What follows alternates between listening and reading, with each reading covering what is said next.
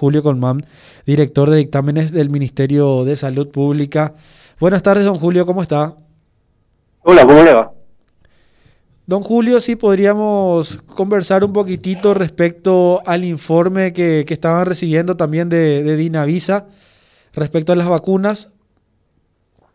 Eh, sería, sería del viceministerio, Del ¿verdad? viceministerio Del de... viceministerio de Rectoría, no, no de Dinavisa. Quiero aclarar también ese punto. Sí, doctor. Sí, noso- sí, nosotros recibimos un informe de los 500 supuestas, de la denuncia de las 500 supuestas vacunas irregulares, eh, del cotejo que se hizo y de los informes que enviaron las regionales, los hospitales, eh, Centro de Salud y USF, se cotejó que hubieron 83 eh, situaciones irregulares dentro de esas vacunaciones de las 500.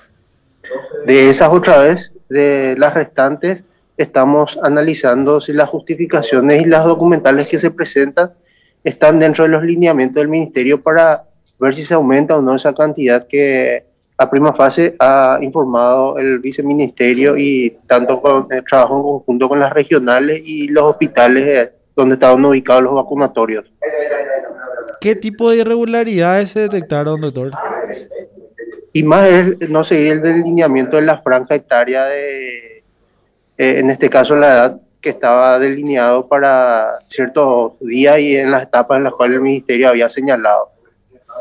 ¿Estos nombres van a ser enviados hasta el Ministerio Público o se van a chequear nuevamente? Van, van a ser enviados eh, completos los expedientes con, con las justificaciones en, los casos que tengan y de los que no, se van a enviar todos estos, estos casos. O sea, van a ir los 500 y eh, los que estén o no justificados va, va, a ir completo el expediente al Ministerio Público. Estamos, hasta la fecha todavía estamos cotejando los originales que nos están enviando el día de ayer.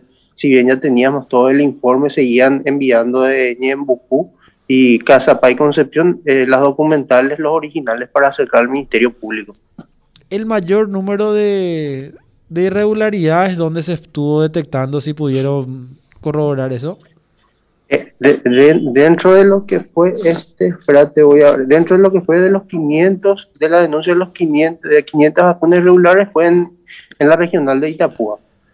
Eh, no en el, en el vacunatorio en sí de la regional, sino dispersado en todos los vacunatorios que dependen de la regional de Itapúa. Ahí se dieron 20, 25 casos.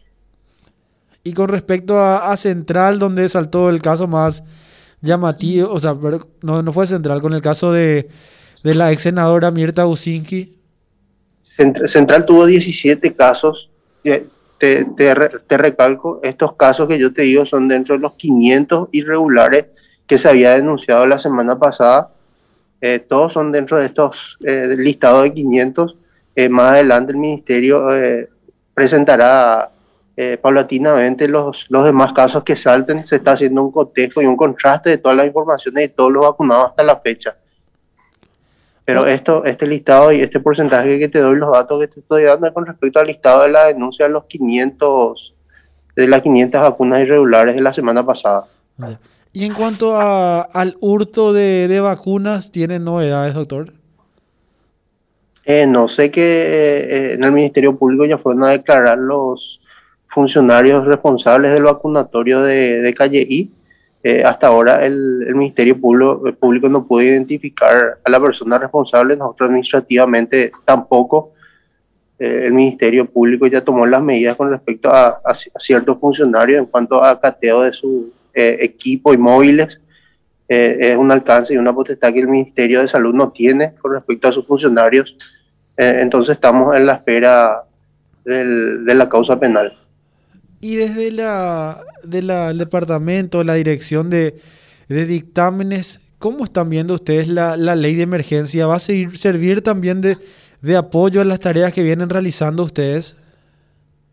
Eh, sí, ser, serviría, serviría sí mucho para eh, paliar, ¿verdad?, el, la situación, pero eh, es bastante eh, complejo. Eh, no, no, quiero remitirme mucho a hablar de la ley, ya que no, no está bien ahí reglamentado en cuanto a quienes llevarían a cargo eh, como jueces e instructores eh, el proceso. ¿verdad? Si bien eh, nosotros acá no contamos con un equipo humano para conllevar eso a nivel país. Ya. Muchísimas gracias, doctor. Que tenga un buen resto de jornada. Igualmente, gracias.